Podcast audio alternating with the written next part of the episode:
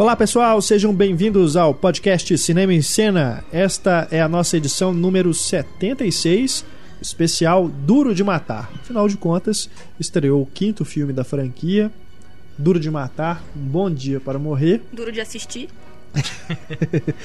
então, tarde, aproveitando essa ocasião, a gente vai falar dos filmes protagonizados pelo John McClane. Né? Muitos leitores já haviam pedido para a gente fazer um especial sobre os filmes com o personagem, então chegou a hora. A gente vai falar aqui do Duro de Matar de 88, Duro de Matar 2, Duro de Matar 3 A Vingança, Duro de Matar 4.0 e por fim o Duro de Matar Um Bom Dia para Morrer. Avisando desde já que caso você não tenha visto os filmes, veja, depois escute o podcast, porque a gente vai Se você falar não bastante viu dos os filmes, então vai ter eu- spoiler. Se você não viu os filmes, eu não sou mais seu amigo. Putz grila. Duro de Matar, assim, tudo bem. Você falar assim, ah, mas continuação e tal. Mas o Duro de Matar 1 é um clássico, um cara. clássico. Pra mim é um clássico mesmo. Não, e, E- e a gente já avisa que o John McClane não morre em nenhum deles, porque por razões óbvias. É. Mas é isso. Então a gente vai deixar, a gente vai falar na ordem cronológica e a gente vai deixar o último por final.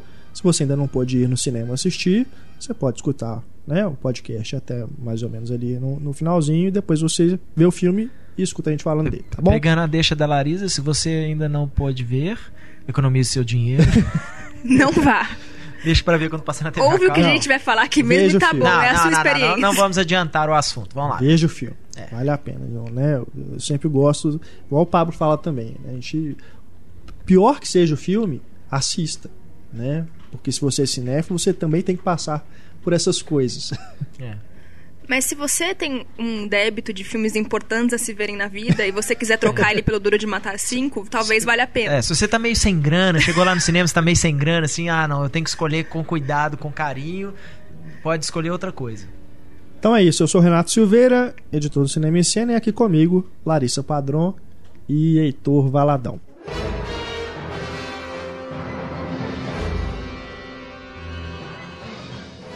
Duro de Matar, filme de 1988, dirigido pelo John McTiernan, é tido como o game change dos filmes de ação.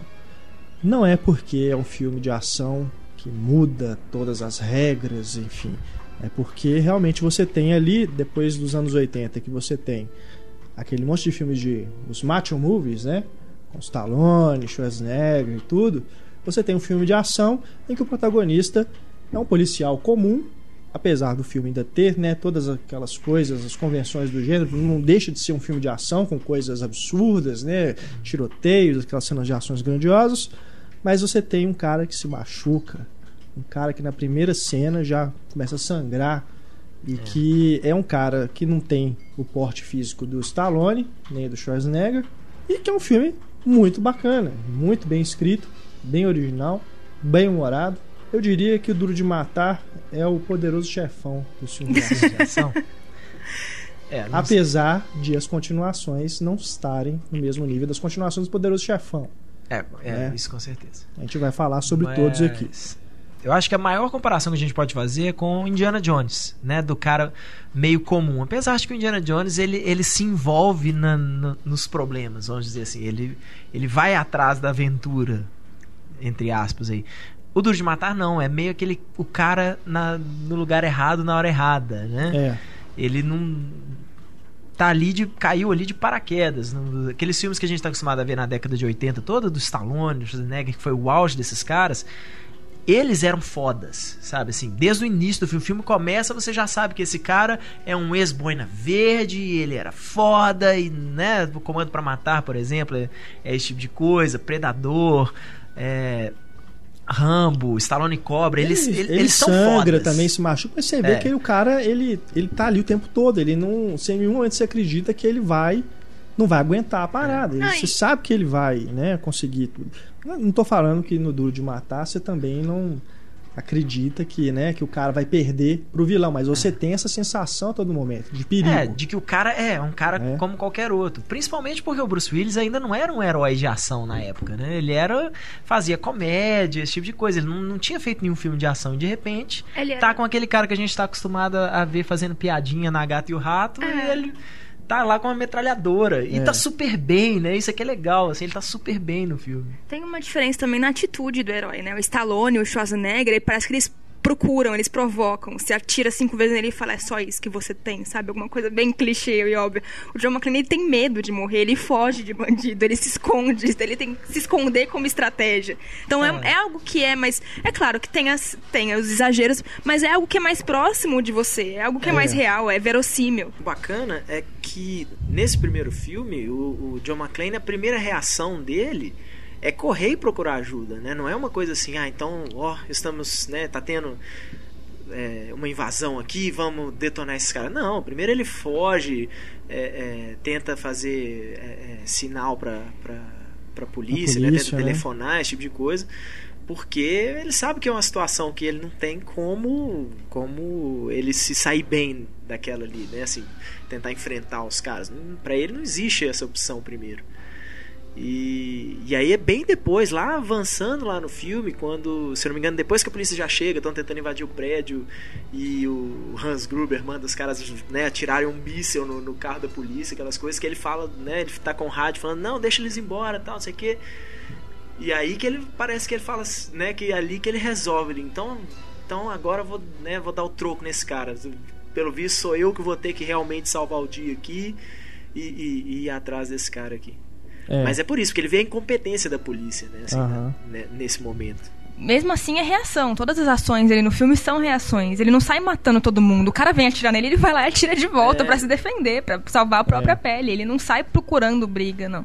E eu gosto disso, porque filme de ação, algo que eu gosto de Duro de Matar é que filme de ação geralmente o roteiro é uma merda. Porque eles pegam. Primeiro que é sempre complexo você pensar numa história de ação, porque você vai ter que ter um plano mais elaborado, o cara pra roubar vai ter que fazer isso. Você tem que pensar num plano mais complexo. Mas eles também se, se usam de coisas que a gente não sabe como público pra desculpar certas coisas. Por exemplo, eu não sei o que faz uma bomba estourar. Então, se eles inventarem qualquer coisa, eu vou ter que acreditar, não vou ter outra opção. Só que eles se valem muito disso, geralmente. Você consegue encontrar um monte de furo. Esse não, esse é uma história que ela é. O plano ele é bem elaborado, o plano de roubo deles. Mas ela é bem simples. E você não, não consegue ficar encontrando erros, entendeu? Ah, vai, isso não aconteceria. Não, vai, isso tá forçado. É uma história bem elaborada, bem estruturada. É, o roteiro desse filme é impecável. Sim. É incrível como que ele vai chegando num ponto, aí ele para e desenvolve de novo, né? O que eu acho mais E vai legal se do. tornando interessante, não fica aquela mesmice, né? Com Só do certeza. o, o mocinho tentando combater o bandido, O que eu né? acho mais legal é que o John McClane é um cara comum no primeiro filme.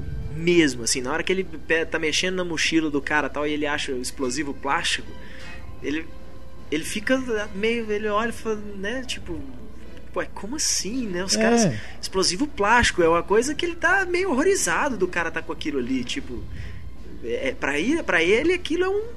Poxa, Aham. né? Não, é a primeira cena do filme, a primeira cena mesmo, já mostra uma fragilidade do herói, que a hora que ele tá no avião e segurando firme assim no braço da poltrona. É, é, não tem medo né, de falando avião. tem medo de avião. Já é um, um- um indício dessa fragilidade do ser humano, né? Que é um cara que tem medo, ele não é o cara que é 100% sem falhas, né? Ele é um cara realmente comum.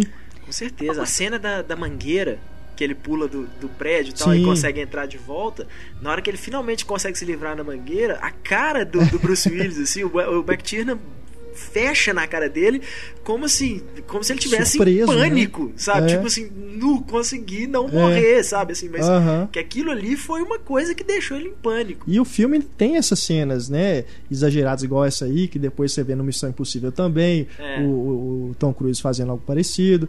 A cena do Duro de Matar no fosso do ar-condicionado, né, que ele também fica lá com é com o cinto, né, que ele tenta se pendurar lá para É. passar de um buraco pro outro Sim. fugir, né, que também é um negócio assim que é próprio de filme de ação. Então quando eu falo assim que é um filme que não renega as convenções do gênero é nesse sentido, ele tem as cenas todas próprias do filme de ação, mas você tem um personagem que é crível, que é verossímil, como a La- a Larissa falou. E mesmo essas cenas, você pensar qual é a chance disso dar certo. Você pode até pensar isso, mas ela tá bem encaixada no filme. Sim, sim. Ela tá, ela tá naquele momento que você já tá naquela tensão que você não se importa o que vai Mas, mas sabe acontecer. o que, é o legal? É, você pensa assim, qual é a chance disso dar certo? E não dá certo. Só que ele se vira na hora, assim, pra, pra É. resolver. Mas até assim, Aham. a cena da mangueira, ele pula do, do telhado, o telhado explode e tal, ele consegue quebrar o vidro para entrar no prédio. Só que na hora que ele consegue finalmente quebrar o vidro pra entrar no prédio, o, o suporte da mangueira solta. E aí ele começa a puxar ele para baixo, sabe? Esse tipo de coisa. Na hora do. O próprio na hora do fosso do elevador que ele tá tentando che chegar do outro lado, a, a correia da metralhadora que ele usa como apoio, ela solta. Ele Isso, cai é. ainda, assim, se segura. É exatamente tal. isso. Então direto as coisas dão errado para ele, né? E ele, não, ele consegue se, se improvisar e fazer aquilo dar certo. Uhum. Se você for pensar em probabilidades, o John McClane teria morrido na metade do primeiro filme. no segundo, terceiro, quarto, quinto, então, nem se fala. primeira cena do primeiro filme, porque na hora que o primeiro terrorista lá, o primeiro assaltante que ele mata, é um cara o dobro do tamanho dele, né? Que Não. tá com uma metralhadora. O cara na mão. morre porque E se bobear, é por isso que a série vai caindo com os outros filmes. Porque é isso, entendeu? Você para de é um acreditar. filme que acontece aquilo tudo com o cara e ele sobrevive. É. Quer dizer, nos outros vai ter que ser a mesma coisa. vai- Né? Pô, três, quatro vezes o cara passando por situações desse jeito, ele deixa de ser o cara comum. É, o ele passa a ser um filme é super-herói. isso, né? Die Hard, é algo que, que não É. morre de jeito nenhum, né? O cara não. Mas é muito. E outra coisa que é sensacional é o lance do dos radiocomunicadores, né? É como se fosse a brincadeira do telefone sem fio. Porque isso é usado o filme inteiro, ele, ele sem saber a identidade real, né? Ele começa a falar com o vilão e tipo, eu, eu sou um cara que tô aqui no prédio. Né, manda lá o cara no, no elevador, o, o primeiro bandido que ele mata, né, escrito Eu tenho uma metralhadora. eu tenho uma metralhadora agora, né? Aquela provocação é uma provocação. É. Eu não sei se é uma provocação ou se é uma tentativa de é, é, ser deixado. Talvez de atrair a atenção dos caras, assim, né? Eu vou provocar esses caras para esses caras não descontarem nos, nos reféns, por exemplo. Ou então até isso. Eu vou mostrar para esses caras que se eles vierem atrás de mim, eles vão se ferrar. Enquanto isso, eu chamo a polícia. Né? Porque ele tenta ainda chamar, ele usa o comunicador, vai até o telhado para Aham. tentar chamar a polícia e tal, essas coisas. Mas é isso, ele mata o primeiro cara, ele, né, amarra o cara na cadeira e bota o Aham. recado na camisa dele lá e desce, manda o elevador descer. Mas É. eu falo também porque esse lance deles não se conhecerem também tem ele com o outro policial né, na rua. é, e o fato dele também não saber que a mulher do John McClane tá lá. É. Né? Isso depois ele vai usando essas informações para ir desenrolando a trama. E depois, quando eles se encontram, né, frente a frente, que o Alan Rickman começa a fingir que é outro cara, que é um dos Que é um dos reféns. Que é uma né? atuação genial do Alan Rickman. Também, é, né? sem dúvida. Alan Rickman é genial. É, Ali também- Ali é, ali é É, é- é essa coisa de, de permitir né, que as coisas vão acontecendo e não vai ficando na mesmice. O, o que eu acho bacana também, algo que também não é comum em filme de ação, é que os personagens são bem construídos. Ele, ele não é um personagem fútil, simples e qualquer. O, o John McClane no primeiro filme, ele sabe que ele não dá conta de enfrentar todos aqueles caras sozinho. Só que é bem construído porque ele tá num prédio de 30 andares, ele consegue se esconder. É fácil se esconder num É. prédio de 30 andares, só, todo só pra você. Então, e ele tem medo, ele tem. Ele tem. Ele tá numa relação frágil com a mulher, ele tá tentando se, se fazer as pazes com a esposa, mas ao mesmo tempo o orgulho dele não deixa, tudo. Acho bacana também que não é um filme machista, ele muda pra, pela mulher, não é a mulher que muda ele é pelo ele. romântico, o John McClane é super romântico. É? É. Nos Mas outros filmes também, né? No, tre- no segundo e no terceiro. Você vê que ele tá abalado pelo É, a, a esposa né? faz falta, assim. É. Você, você vê o tempo todo que. Apesar de que no segundo filme os dois estão bem, né? É. Sim. E aí se torna até aquela coisa, assim, é um, um, é um motivo a mais pra ele fazer o que ele tá fazendo, é isso, que a esposa dele tá em um dos aviões e ele tem que salvar ela. Uhum. Né? Assim, no primeiro filme, por mais que tenha essa coisa, ele tá tentando fazer funcionar, parece que no segundo filme tá funcionando. É. Né? E os dois estão tão super bem, ele tá indo buscar ela no aeroporto, aquele tipo E esse problema também, né? Do, do, da crise conjugal do policial, que é um tema próprio do super gênero batido, também. é. Super batido. Todo policial ou é divorciado, Ou é alcoólatra. é alcoólatra, É. ou- né? Sempre tem esse problema. Inclusive, ele se torna alcoólatra no terceiro filme, só pra ficar mais clichê. É, ele já Mas, sa- começa mas sabe o que, que eu acho muito ponto, né? legal no primeiro filme? A gente tava é, é, pensando nisso antes. Eu tô chegando à conclusão que no primeiro filme não tem um personagem que é o alívio cômico. Tem situações cômicas com todo mundo. Com os bandidos, com. Apesar de que tem aquele cara do. O hacker lá que fica tentando abrir o. o cofre, né? e o, o menino que tá dirigindo a limusine também, que as É. cenas dele, eles são É, engraçadinhos, mas os papéis dele é muito os papéis são muito pequenos. Né? Isso é Tanto que bacana até a, a resolução dos dois na trama é- são os dois juntos. Eles colocam os dois juntos. É o menino da limusine que nocauteia o cara do, do computador, né? Isso é bacana também dele colocar o humor em outros personagens que não é não fica só dependendo do John McClane falar uma gracinha toda É, hora. Não, que é o, o- o- Né? às vezes o pior de tudo. É quando você tem o herói e junto com o herói você tem um cara que fica o tempo todo Sidekick. fazendo uma piadinha, piadinha, piadinha, piadinha. E aquilo ali. É. De duas, uma você pensa, ou, eu- ou o próprio John McClane devia dar um tiro nesse cara, né? Ou então, pô, É. arruma. Esse cara tem que servir pra alguma coisa. Eu acho muito engraçada a cena que o, o, o policial que ele que atende, né, a- o pedido de socorro dele primeiro, que é mais gordo, ele tá fugindo de ré. Aí ele tá naquela situação, né, terrível. Aí ele corta pra dentro da limusine e tá lá o, o chofer a É. Falando música. telefone. Não, ele ainda fala antes, eu que tá espero que ele tenha visto isso. Aí É. corta pro cara, o cara não tá nem notando. que É tá muito bom, é um time muito Era, bom. né, ela- de- é, o. Fala, Argyle, por favor, me diga que você ouviu os tiros e tá chamando a polícia. E o cara tá lá no telefone e tal, com o rádio ligado. Não, a própria cena que ele joga o corpo no carro, porque você vê o policial indo É. embora, você fala, É. putz, o policial vai embora, e do nada cai um corpo no carro. Aquilo é muito bacana. E depois também o cara lá que é que é o chato, né, o- aquele colega de trabalho da Holly, É. que é o Sim, é o Ellis. é, Que é o único personagem realmente insuportável. chega lá pra daquele- tentar negociar, né, com, com Ah, mas é a função É, a bandido função dele é ser e atrapalha insuportável. tudo, né? É, A função dele no filme é estra- estragar tudo o tempo todo, né? Ele fica tentando pegar a mulher do McClane, depois ele fica tentando negociar com os terroristas. Aí a gente tem mais um exemplo desse, desse humor típico do, do McTiernan. Que é o. Ele fala, né? Na hora que ele ouve o barulho da sirene, ele fala. Pô, nunca pensei que eu ia gostar É. de ouvir esse barulho, porque ele é um cheirador, né? É, O... Não, e, e mesmo quando esse cara, quando esse cara morre, você fica com dó, porque ele não entregou que a mulher dele é a mulher dele. É. Ele, ele- ele podia ter entregado É, e ter acabado na- com toda a hora história. mas ele não fala- fez Na hora isso. que ele fala, né, tipo, eu É. posso. Ele fala pro, pros assaltantes, eu posso entregar ele pra você, você fala, pronto, o cara vai falar É. que a mulher dele. é- Não é isso, ele inventa uma história e tenta. Ele tá querendo, né, dar uma de bonzão ali. É, tá querendo salvar o dia. salvar o dia, mas dá mal. O, o bacana- o que eu acho, o que eu mais gosto no primeiro e que vai enfraquecendo do segundo pra frente é que a preocupação dele não é fazer explosão, não é ter tiroteio, não é isso. A preocupação dele é contar uma história que faz sentido. Ele tem essa preocupação. É uma coisa muito bem amarrada pra que faça sentido. Sim. Ele não tá fazendo o público de idiota. Você não é o cara que só quer ver explosão no filme. Ah, Claro, tem as explosões, tem o tiroteio, tem tudo isso. Mas essa não é a principal Porque o preocupação. John McTiernan sabe como ninguém que a, a história que ele tem que contar ali não é do, do prédio que é assaltado e ah, o cara, esse cara vai salvar o dia e tal. Ele tá preocupado em que esse cara aqui foi colocado numa situação, né, que ele não tem controle, tal, não sei o quê, e ele vai ter que se virar para sair dessa.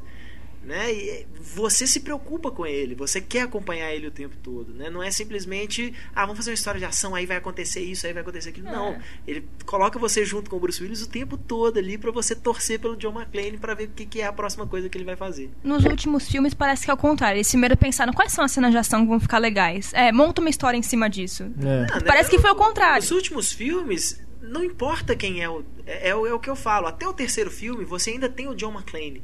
O 4 e o 5, não importa. Não precisa ser o John McClane. É. É, o John McClane porque, ah, não, é, qualquer vamos botar aí a franquia, Duro de Matar, não sei o que, não é? É. Mas é uma história que poderia ser qualquer personagem. Sabe? Assim, não tem menor necessidade de ser novamente o John McClane. No segundo e no terceiro, isso ainda tem um certo respeito. Acho que no terceiro isso perde um pouquinho, porque sai de cena a esposa dele, os filhos, tá? não tem nada a ver com nada. Assim, eles simplesmente são deixados completamente de fora na história. E por mais que eles tentem envolver a família no quarto, no quinto filme, mas tem menor, tem menor necessidade de ser o John McClane ali. Muito pelo contrário, é até meio forçação de barra ser o John McClane. Agora, no primeiro, também uma coisa muito bacana do roteiro é como que ele vai retomando pistas que ele deu lá no início. Então, por exemplo, o próprio lance do relógio que é sensacional, É. né, e que é muito sutil, inclusive. Que ele, na hora que ele encontra com a, com a esposa lá no escritório, o, o colega dela fala: Mostra pra É, ele o mostra seu o relógio, relógio, o seu é. Rolex, e tudo, né? Aí no finalzinho, né, o relógio acaba tendo uma função Uhum. importante e mesmo assim ele não, ele não chega tipo a dar um close na mão dela dele desabotoando o relógio. Você percebe ali que o relógio funcionou, que né, que na hora que tinha, né, que funcionar mesmo ali, que, que foi importante ela ter ganhado o relógio. Não, o próprio fato dela usar o nome de solteira. Assim, É, você entende que existe um também. sentido dela estar usando. Ela tá brava com ele, a empresa não aceita, tudo. E depois é importante, porque É. daí ninguém associa. Quando eu falo Exato. McLean, ninguém associa. Opa, mas a dona dessa sala se chama McLean. Não, a dona dessa sala tem outro nome. Até o personagem coadjuvante, que é o policial, né, que sofreu um trauma porque ele atirou na criança, depois ele tem a redenção dele, Uhum. né? Quando ele atira lá Ah, no, isso eu acho clichê. Redenção de policial no final já acho clichê demais. Não, mas faz sentido dentro Sim, de- sim. disso, né? Porque é Não, também um negócio é, que eu ele acho que o retoma. negócio dele ele não deixa solto isso, assim. Não é, o- é, não é uma coisa simplesmente desenvolvimento de personagem. É porque é aquilo. Pro cara tirar o revólver dele e atirar Recuperar no cara, é uma. Não, e é um. um- é, uma, é um esforço pra ele de outro É, mundo, mas é uma exato. coisa assim, é, é exata, é o tema do filme inteiro. É uma coisa que você vai ter que fazer. Né? Você tá, tá de paraquedas, é a mesma coisa. O, o, o, é, esqueci Al. o nome do. É o Al. Al Johnson, não é? Não, não é Al Johnson. assim? Al Johnson, Al Johnson é o ator. mas é Al alguma Al coisa. Powell. É, Al Powell. O Powell atira no cara, mas é exatamente isso. Olha, também você foi jogado nessa situação aqui de paraquedas e agora você vai ter que provar que você pode sair dela. E é o que ele faz na hora que aparece o terrorista lá, o, o vilão que sempre volta, né? Ele aparece lá, o cara é forçado a tirar o revólver dele. Porque ele é o único que tá ali, né? Que ele tá em posição e tá armado e ele consegue né, salvar o dia ali de novo. Até a própria citação, a brincadeira que ele faz com o John Wayne, né? Ele, porque ele faz um monte de referência. Ele fala, fala do Rambo, fala do Schwarzenegger, né? Ele, ele é um filme, ele tem consciência do que, do que ele é. Né? Não foi uma, simplesmente uma coincidência, ah, fizemos um filme de ação que é super bacana e é super original. Eles sabem o que eles estão fazendo, eles sabem o gênero que eles estão mexendo ali. E depois ele cita também o John Wayne, brinca com isso, continua brincando com isso. Ah, o próprio Ip Kaye é uma. O Ip referência. Kaye. É o cowboy. É. É. que depois também é, um- é uma, é a catchphrase que depois também nos outros filmes vai se tornando cada vez mais banal. É só pra ter ele falando Yippee motherfucker em algum momento. né? Agora, uma outra coisa também que a gente tem que destacar é a direção né, do John McTiernan, que é John McTiernan como diretor de aquela filme de elegância, ação. né, cara, dos enquadramentos, dos movimentos John de câmera, McTiernan é, o outra Kubrick do cinema de ação pra mim. assim. É o cara que você fala assim, dia que eu fizer um filme igual esse, É. eu tô, tô feito. Né? Por mais que o povo goste de falar, "Ah, mas Rollerball e tal. Rollerball foi um filme extremamente complicado, sabe? A produção do filme foi extremamente complicada. É um projeto, né? Meio chinfrim, vamos É. dizer assim. Mas, pô, Predador, cara, que filme é aquele também, né? O grande herói Tinha um também. grande herói é muito legal. Um filme que eu acho que foi meio bem injustiçado na É. época, né? Foi bem. Agora- justamente. O Jean de Bont, né? Era o diretor de fotografia. Antes dele se É. tornar cineasta, ele foi diretor de fotografia desses filmes de ação dos anos 80. Trabalhou com o Paul Verhoeven também. A gente falou dele no podcast dos filmes do Verhoeven. É, é o cara que depois que resolveu virar diretor, aí não é a pra- bem a praia dele, né? O cara funciona trabalhando com os caras que entendem, né? Assim, ó, eu quero que você enquadra assim, não é na sua cabeça e contar a história que você tá querendo. É, o Aí não último tem filme nada do Ian de Bont, se não me engano, foi o Tomb Raider 2. É. E agora parece que ele tá fazendo um projeto com o John Cusack. Aham. Mas o John Cusack anda pegando cada, Nossa cada Senhora. bomba Pois é. ultimamente. Ultimamente isso é mau sinal. O John Cusack do elenco é mau sinal. Mas a fotografia do Duro de Matar, não seja demérito, mas ela não tem nada de que chame atenção, porque é um filme que se passa Mas todo num isso é uma prédio à vantagem. noite. Mas Sim. isso é uma vantagem. É, o- exata, é uma das coisas que o. Não, e que o- condiz totalmente com essa coisa do. É uma uma das ser coisas comum. que o, que o, Sim, que o McTiernan não é- não é- não é um sabe. demérito. Ele sabe que ele tem que fazer um visual do filme, essas coisas e tal, mas ele sabe que aquilo não pode chamar mais atenção do que a história. Então, até a forma como ele filma cenas de ação, de explosão, essas coisas, não é assim, uau, que explosão bacana, não sei o que. Você não tá nem aí pra explosão, você tá aí pro cara que tá pulando do telhado. Pra explosão mesmo, não importa pra ele. Ele não, não fica preocupando em mostrar, olha que bacana, isso aqui explodindo, esses tiros, como é que vão, né, pegando pertinho dele e tal. Você não tá preocupado com isso, você tá preocupado que ele sai dali. Então Sim. até isso o John McTiernan é gênio E nesse que tipo mais de uma ação. vez é algo que se perde nos outros filmes. Totalmente. Né? Na- Nos outros filmes, eu ainda falo, eu acho no 4 e no 5. É. Acho que no 2 e 3. Porque o, o Rennie Harlin, ele emula o McTiernan muito bem Sim, no segundo. sim, sim. É uma... Né, assim, ele não é um. Ele tenta repetir ele não é todo um momento. gênio, mas ele, é, ele, ele, ele faz ali uma, uma cópia e é uma cópia muito boa, vamos É. dizer assim. Não é um. Não, é um, não acho que seja um filme que fique muito abaixo dos outros, não. Agora o 4 e o 5 vira essa coisa, essa estética Michael Bay É, de cores, Não tem. né? Aquela coisa. No- No 5, então, pelo amor de Deus, você tem aquele filtro acinzentado porque é, É. Moscou e faz frio o tempo todo, aí quando é a cena de ação fica quente, aí fica Pois aquela é. cena amarela. É, Moscou, mas eles estão de regata. amor de é. Deus.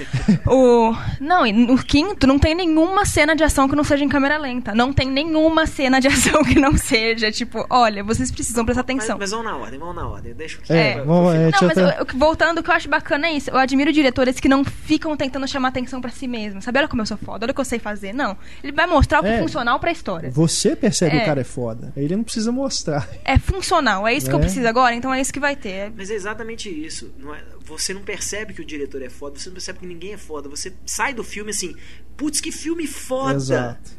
Sabe? Aí de repente você para e pensa assim: ah, esse cara, ah, esse cara que fez tal filme também, pô, esse cara é bom! Né? É, é, pra mim foi exatamente o que eu senti, por exemplo, com o que eu sempre menciono, que é o Missão Impossível, o Protocolo Fantasma. Sabe? Você não tá nem aí se o, o visual do filme, se isso ou aquilo e tal. Você sai do filme assim, putz, tinha tempo que eu não me divertia tanto no cinema, né? E aí você fala assim, pá, esse é, É, o diretor. Ah, aí que você Concordo. começa a ligar a O, coisa. o, um colega meu me perguntou que eu- quando eu elogiei o, o Missão Impossível Protocolo Fantasma. Ele falou assim, mas é, que assinatura que tem no filme? Não é igual o Brian De Palma ou o John Woo, que você vê que são filmes do cara. Mas é, mas é isso. não é O, o Brad Bird ele, ele tem essa direção madura, clássica e que não, ele não fica chamando atenção. Não que o Brian De Palma e John Woo estejam errados em fazer isso, mas são filmes que gritam mais, vamos dizer É, assim. Não. E, e, por exemplo, aqui é a assinatura do Brad Bird, do Brad Bird tá o bom humor no meio da Exato, ação, isso. sabe? Tá o, o- a mesma coisa isso. O herói que o cara é foda, mas ele ainda se se assusta com É. as coisas. né? Tudo isso tá presente nos filmes do Ele Brad faz um Bird. filmaço, é isso que, que você falou. Você chega no final e fala assim: É porque ele não Porra. tem, ele não tem essas firulas bom, visuais assim.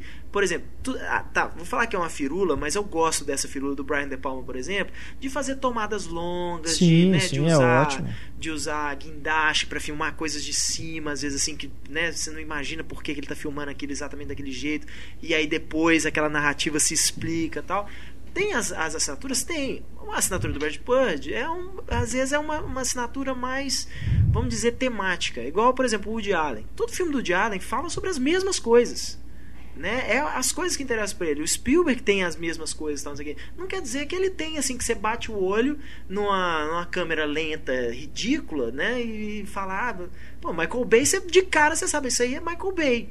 É uma bosta, você sabe que é uma bosta. A assinatura do É. cara. Ele é um autor? Ah, tá, é um ator de porcaria. É um ator, é, É. uma Stephanie Meyer do cinema. É, Eu odeio isso também. Parece que tudo, tudo precisa ser de autor. Um diretor não pode ser um bom diretor é. sem ter a marca. Por exemplo, você pega dois filmes opostos do Sidney Lumet. O Sidney Lumet é um, filme- é um cara que faz um filme completamente diferente do outro. Ele não é um bom diretor, porque ele faz filmes diferentes um do outro. Mas o negócio é esse. Eu acho que essa coisa de ah, qual que é a assinatura do cara? Eu acho isso um. Desculpa ao seu colega, mas é, um- pra mim é um pensamento tão pobre, porque ele não soube é, é, identificar qual que é a assinatura do cara, então pra ele não tem. Porque pra ele a assinatura às vezes é uma coisa estilizada, É. tal, não sei o que, tem que ter esse aspecto estilizado, uma marca registrada do diretor.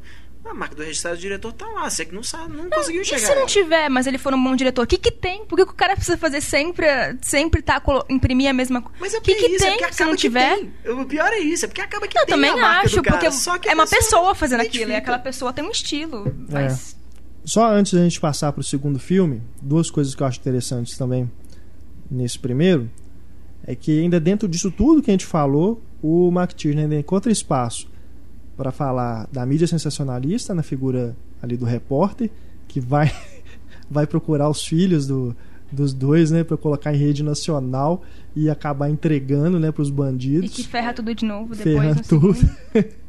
e também brincar com o lance dos policiais, né? O, o delegado que quer se colocar, né, como o fodão, tudo. Depois chegam os caras do FBI e quer, quer fazer isso também, né? E ele fica do lado dos policiais de rua mesmo, né? Os caras que estão ali É. no dia a dia. Ele, ele parece que tá defendendo, né? Tanto o policial lá que, que ajuda o John McClane pelo rádio, quanto o próprio John McClane, né? Que é um detetive mais comum, né? Não É, é, o é um cara que é chefe de é, departamento nem nada. Detetive, assim, de, um- uma delegacia em Nova É. York, pronto. É, não tem o herói nível James Bond. Não, É. não, não tem isso no primeiro filme. Aquele herói que você fala, esse cara é perfeito, hein? Esse cara não comete erro. Não, todo mundo ali é falho. E eu- isso me deixa chateada na franquia. Não tem um jornalista legal na franquia inteira. Todos são os filhos da puta. É, no Todos. Ah, no 2. segundo, não, no 2 é No 2 jornalista. voltam quase todos os personagens, né? Que, Sim. que foram bem no primeiro. Volta o, o policial, ele faz uma participação, Sim. a esposa dele, O o, repórter, né? Enfim. É uma clara tentativa de repetir, né? As coisas que deram certo no primeiro. Só que eu acho que não, não vai muito. O, Porque não é o John McTiernan, é o Henry Harlan que tá dirigindo. O Henry Harlan é esses diretores que. Mas antes de sair. Allen começou a ter uma carreira, assim, depois do Duro de Matar 2, ele começou é. uma carreira ali que a, a gente começou a pensar assim, ó, esse cara pode ser um bom diretor de estúdio. E hoje sumiu, né? Depois do fracasso É, da, da Ilha da Garganta Cortada, ele desapareceu. Só antes de sair do primeiro também, um, um outro diferencial que eu acho que tem no primeiro, que são boas atuações. Boas atuações em filme de ação também é algo raro de se ver. Eu acho o Bruce Willis um bom ator, mesmo fora da franquia, eu gosto dele. O Alan Rickman é genial como vilão. Acho o melhor vilão de toda a franquia, é o Alan Rickman. E tirando aquele versão nórdica do Christopher Lambert, que é aquele capanga lá, que aquele personagem é muito ridículo. O Cal. Ah, tá. É, o pra mim ele é a versão Alexander nórdica da, da- do Christopher Lambert. Alexander Godunov é um Baryshnikov de segundo, assim, porque ele era bailarino e tal, essas coisas, tentou emplacar uma carreira em Hollywood e fez só. Fez, ele fez o Duro de Matar e fez a Testemunha, se eu não me engano, ele é um dos, dos Amish. Mas lá. sempre tem um capanguinha famoso nos Duros de Matar, né? No segundo é o Exterminador do Futuro Mal. não lembro o nome. Segundo? É. Não.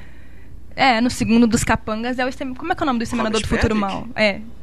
Não. É, sim, ele é capanga no segundo. Ele morre logo no começo, mas É. ele é capanga. O segundo ah, tá, mas tem. é capanga É. sim, né? Um Ele Zé tem, Ninguém lá. é, o Robert Patrick era um, o Robert Patrick ficou famoso com o Futuro Sim, mas, tô 2. falando, mas você assistir um hoje em retrocesso, você fala, Você ó... vê. Não, tem o John Leguizamo também no filme. Ele também é um dos, dos bandidos. Ele eu não reconheci, não.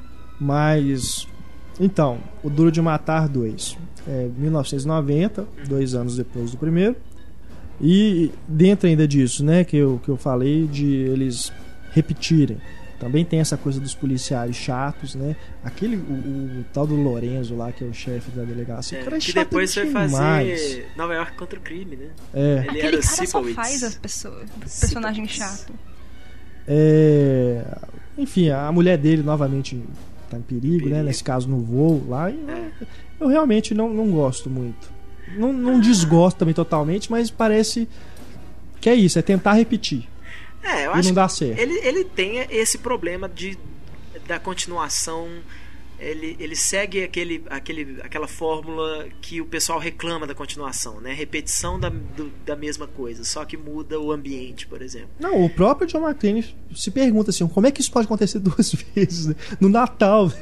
Não, e que é uma cena meio de novela também, né? Porque ele tá falando sozinho, sem necessidade. A gente já percebeu, John McClane, que tá É, acontecendo de novo no Natal. Eles sabem que é, que é aquilo, né? Os caras estão fazendo filme, eles tão, sabem que eles estão fazendo para tentar né, repetir a fórmula, né? De ter- do cara tá ali e acontecer aquilo tudo com ele e ele ter que se virar. Mas eu acho que o Henry Harlan ainda consegue fazer isso, por mais que o, o John McClane seja um pouco mais proativo no segundo, ele se envolve né, assim, mais rápido, é, porque a esposa dele está em um dos aviões, mas ele ainda consegue essa qualidade do John McTiernan que, que tem no primeiro. Que é você. se- Ele consegue fazer você se- rapidinho você se importar com o John McClane É, e querer acompanhar ele. Concordo. Então não importa muito, né, aquela coisa da cena de ação elaborada, aquela coisa e tal.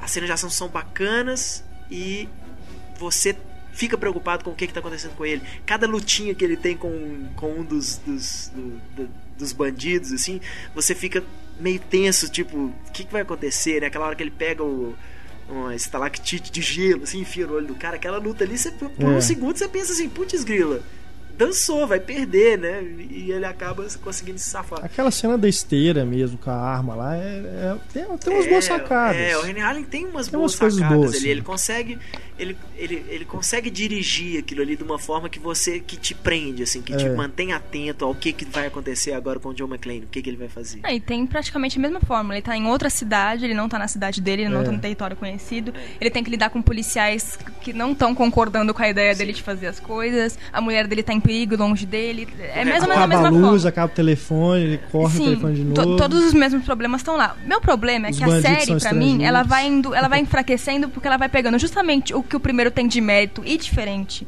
dos filmes de ação comum, ela vai transformando em que os filmes de ação têm de clichê. É. Então, cada filme vai fazendo isso mais. Então, por exemplo, eu gosto mais do primeiro. Em seguida, eu, go- eu acho que o segundo e o terceiro estão pau a pau ali. Eu gosto, É, eu também. Eu gosto dos dois, mas eles são mais fracos que o primeiro, sem dúvida. O, quarto enfraquece mais ainda e o quinto é uma desgraça. Então, ele vai perdendo por isso. Ele pega tudo que o primeiro tem de mérito por ser diferente, ele vai transformando em igual. É porque é meio difícil você pegar um personagem que teoricamente você você vai torcer por ele porque ele é o underdog ali, né? E querer que aquilo se repita e se repita e se repita, né? Assim, depois de um certo ponto, que eu acho que é no 4 e no 5 que eu falo que não é mais o John McClane, é porque não tem mais isso. John McClane é foda e pronto. Né? Ele é um Schwarzenegger, no, no né? quinto filme, então, ele reconhece. Bruce Willis reconhece, assim, tipo, olha, eu sou o action hero aqui da parada e, e vou fazer. vou Pode salvar atirar. O dia. É. Até o terceiro filme ainda tem essa coisa meio de tentar ser o cara comum, né? Na, na hora errada, no lugar errado. Apesar de que no terceiro ele é. Ele é, Ele ele é é a isca, mas, mas ele é a isca pra uma situação que, na verdade, nem tem É, que ele, por ele, né? Não tem nada Mas, com isso. é, Eu tô, tô suspenso, né? Ele ainda fala no terceiro, eu tô de suspensão, meu capitão me suspendeu, não sei o que. Não tem nada com isso, eu tô indo embora. Mas eu E aí ainda caras acho falam, não, o cara pediu você, né? Tipo, não tem jeito. que no, no segundo já tem o primeiro indício disso que ele, do que ele vai se tornar. Que é a cena que ele explode o avião e sai voando lá na cadeira. Não, Ah, não. Já come- Mas isso não, eu também são acho, eu também acho. é muito bom. esse é o meu problema com, com o segundo e o terceiro. Eles vão ficando inverossímeis. Eles vão ficando cada vez mais inverossímeis. No terceiro começa também tem coisas várias muito inverossímeis. Tem, Wall Street tem. fica vazia. Gente, é, é Nova York. Wall Street ficar vazia não existe, mesmo que todas as crianças do mundo estejam em perigo. Wall Street não vai ficar vazia, sabe? É, ele já começa a virar caricatura ali pra mim, né, nessa cena. É, aqu- aquela cena é a cena forçação de barra do filme, assim. Mas, Total. eu, mas eu me divirto. Eu acho legal ele ejetar a cadeira e a explosão embaixo. Me lembra um pouco, já que a gente citou antes, me lembra o Missão Impossível 1. Quando ele explode o helicóptero e voa pro trem, assim, usa a explosão pra voar até o, até o trem de novo. Eu acho aquilo muito legal. Não, ele já começa a ficar destemido também. Tipo, ele vai sozinho lutar com uma casa cheia de terrorista. Ele vai lá enfrentar É. com uma faquinha na mão. Gente, para, né? Não, e outra coisa, a cena que o avião cai e morre todo mundo. É um negócio. É, você pensar, bicho, isso é trágico pra caramba. É pra você fazer um outro 200 filme pessoas com aquilo, né? morreram ali, tipo, aquilo acontece, você vê que ele ficou chocado, ele chora, né, e tudo, não conseguir salvar e tudo. Mas acabou, velho. Tipo, morreram 200 pessoas ali, caiu um avião, cara. Todo mundo continua comendo no aeroporto. Ah, nada aconteceu, o nada avião caiu ali. né? É um negócio do roteiro, entendeu? Tá ali só pra mover a história. E mesmo assim, é, a- só pra mostrar assim, esses caras são sérios. É. né? E mesmo assim, eu, eu já começo a ver um monte de problemas no segundo. Tipo, a comunicação com rádio funciona bem nas horas estratégicas. Assim, engraçado, eles cortaram inteira, mas quando alguém quer, ela funciona num helicóptero É. ali e tal. Pra, pra ele precisar ouvir que o avião da mulher dele tá em perigo. Da onde surgiu aquele rádio? Tipo, se tá tudo cortado. Outra Não, coisa é que repete não, Mas também. ele, isso ele pega, ele pega com o faxineiro lá que tinha pegado um rádio de um dos bandidos. É. Ele o- é um rádio dos bandidos, que ele fica sabendo lá como, como é que ele vai, é o rádio de um dos bandidos. Aí não, não tem muito furo. Mas é outra coisa também que repete essa coisa do uso do Do comunicador e tudo, e o nome dele só é revelado depois, né? Porque os caras não sabem que ele é o John McClane, ele já tá famoso, né? Todo mundo já sabe que no primeiro filme, né? no- Ele foi a- ele o teve o herói da- negócio do prédio lá, foi o herói e tudo. Mas isso eu acho legal. Acho que no segundo e no terceiro tem isso. Quando o povo fala McLean, McLean, tipo. Não, ah, sim, é o cara do sim. Nakatomi É. Plaza, tipo, a É putz bacana. grila, sabe? Eu acho muito legal isso. Aham. Pô, Não, e ele também fica meio metido, né? Tem uma hora que ele vira e fala, você apareceu na TV, eu também. É. ele, ele fica meio metido É. também com isso. Mas o, segundo ele já tem um monte de problema. E a preocupação, o que, o que me incomoda direção, Você já profundamente. repara que não é. O Rennie Harley não é o John Mc- McTiernan. Você vê, a direção é outra coisa. gente. Você vê, depois que você vê o terceiro, já começa diferente. Você sente que o cara que é outro diretor, você sente a diferença. Não, e as preocupações também. No final, quando os terroristas já estão indo embora e tudo, tem 15 aviões ficando sem combustível no ar e ninguém tá preocupado com eles. Estão preocupados em caçar um avião de um terrorista. Gente, tem du- duas mil, três mil pessoas no ar sem combustível. O foco é esse. A própria McLean, a preocupação dele é destruir o avião dos terroristas. Não é a mulher dele, Não, tá? a pre- não, mas a preocupação dele é, é pe- acabar com os terroristas para que os aviões possam pousar. Não tem nada a Que ver. é até uma Uma boa- coisa não impede a outra se os terroristas morrerem os aviões Não, mas pousarem. é esse que é o negócio. Eles estão sem comunicação com os aviões. Tanto que o, o avião da, da esposa dele, é, que eu acho uma sacada muito legal, o avião vazando combustível e ele bota fogo e tal, e aí É. a, a própria trilha de fogo faz a pista de pouso. Porque os caras estão indo aterrissar e falam assim, olha, é, nós não podemos esperar mais, nós temos que aterrissar, senão esse avião vai cair. E aí os caras, o, próprio Não, piloto é. vai, na, vai na marra pro Ah, aeroporto. isso eu acho bacana. E aí eles veem a trilha de fogo e tal, e o, do- a cena é essa, o Bruce Willis rindo, falando, olha, agora você é, é, você já pode pousar, uma coisa assim e tal, você já sabe onde pousar e tal. E aí mostra os pilotos, olha ali, ali, É. ali e tal, e aí todos isso os é aviões Eu tenho um problema trilha, com isso. Muito porque, legal. Primeiro, no terceiro avião eles iam começar a bater uns nos outros naquela mesma pista. Tipo, ninguém no aeroporto inteiro pensou nisso, fazer pista com fogo. Sério, ninguém no aeroporto inteiro Não, treinados mas é pra por- isso, Mas ninguém é porque os caras nisso. falavam, se tiver alguma tentativa de comunicar com os aviões, tiver alguma coisa, né, nós vamos explodir um avião. E é o que acontece no filme, na hora que eles, que eles Sim. derrubam um dos aviões, é isso, o cara fala, vocês quebraram as regras, não sei o que, agora vocês vão pagar o preço. E aí eles mudam, né, a, a distância lá pro, no, no- nos comandos lá do, do avião, eles mudam e o avião Sim. passa a achar que o, o chão, na verdade, está 100 metros acima do que ele. Não, 100 metros abaixo acima do que realmente está e o avião bate direto né, no- na própria pista. O que já, na verdade, já seria fogo suficiente para iluminar a pista e os outros aviões descerem, mas tudo bem. Bom, 1993, Duro de Matar 3, A Vingança. O John McTiernan volta como diretor. Vocês concordam que o terceiro filme depende do segundo? Você pode ver o primeiro e o terceiro? Pode, Pode. pode. Não é? Eu tenho essa impressão também de que eles poderiam. Você pode, você não precisa ver o segundo. Na verdade, O qual- terceiro já é mais continuação do primeiro do que o, o segundo filme. qualquer filme da franquia, você só precisa assistir o primeiro pra entender os outros. Você não precisa. Não é? Pra assistir Sim, o sim. quinto, na verdade, pra assistir o quinto, você não precisa assistir nenhum outro. No máximo pra ver as referências. É. Mas pra assistir o segundo, só pra ver o primeiro, pra Não, assistir é o eu terceiro, só pra ver o assim. primeiro. No sentido de tudo que aconteceu no segundo ser descartável. Ah, sim. É, no terceiro filme ele tá separado realmente É. da esposa, né? Ele volta pra Nova ele tá York. morando em Nova York né? de novo. Porque no segundo filme eles deixam isso implícito, né? Implícito não, né? chega a ser falado. É, filme, que é isso, que ele que ele mudou-se foi- pra Los Angeles, É. foi Por ser policial causa em Los Angeles com a mulher e no, no terceiro Isso. ele já voltou pra Nova York, tá separado dela. Eu E não, aí? não é nem mencionado nada sobre Washington, sobre o segundo, no Não terceiro. é. Nada. nada. Não, em Washington é porque ele tá na casa dos sogros, é uma coisa assim. Ele Não. fala, acho que tem um negócio do carro dele, do carro que ele vai buscar a mulher dele no aeroporto, é a casa, é, a- a- é o carro do sogro Não, se você dele, for uma coisa pensar, ele salvou muito mais vidas no segundo. Claro, Sim. muito mais, Né? muito mais. Agora, volta também o bom humor. Que é o humor, que ele, humor sarcástico, aquela coisa de. Da, da própria cena, a primeira cena lá que ele vai no, no Harlem com, pelado e com a placa. Eu odeio É, negros. Negros não, né? Ali no caso é crioulos, né? Que é a É. palavra pejorativa. É, é, é coisa do McTiernan, né? Esse é o humor, é o humor dele. Né? Que muito legal. e o Samuel Jackson, é aí O que eu Sam acho Jackson, é o né, negócio. cara? Primeiro que assim, o Samuel Jackson é um alívio cômico, mas ele não é engraçadinho.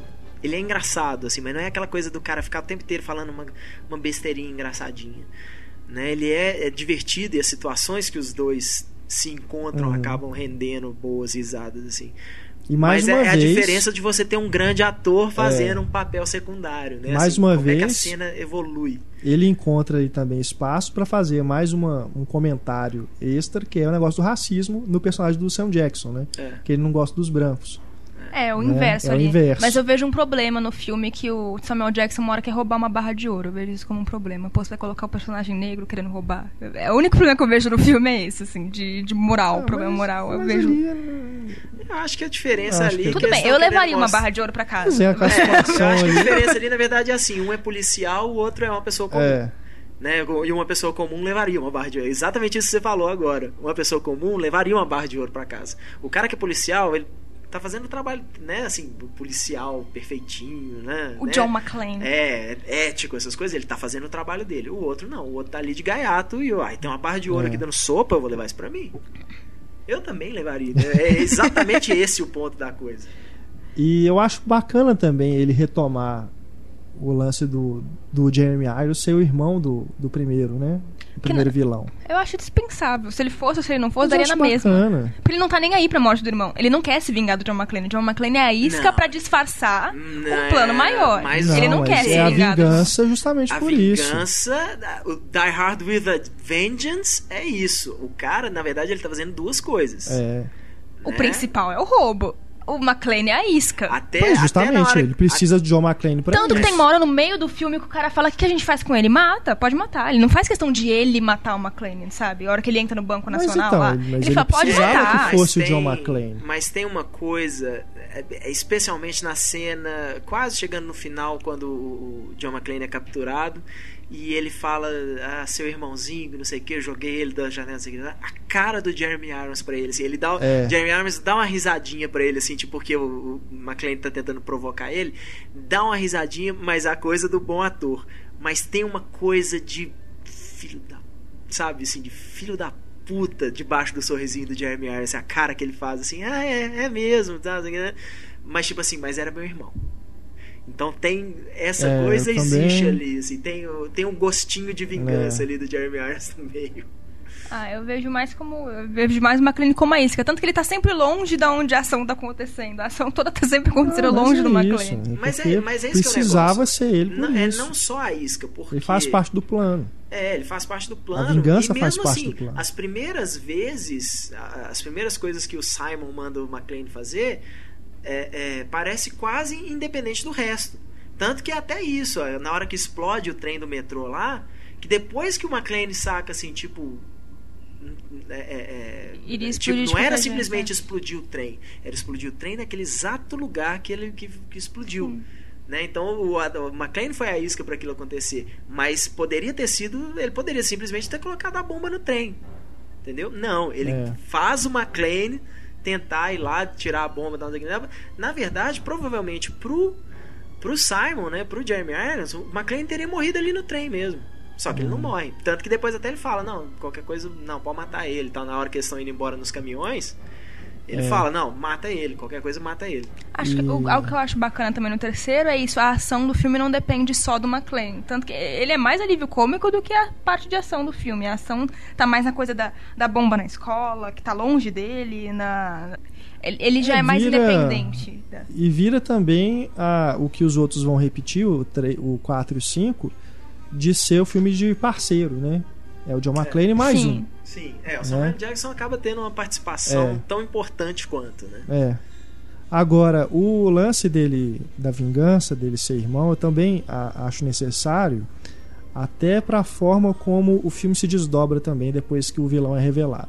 No segundo ato, depois que é revelado que ele era o irmão do cara, aí começa outra outra coisa, outra subtrama ali dentro. Até é- então, É. é eram eles tentando decifrar as charadas para impedir que as bombas explodissem, né? Aí depois que você descobre, você fala, é, aí realmente tem uma outra, outra questão aqui em jogo.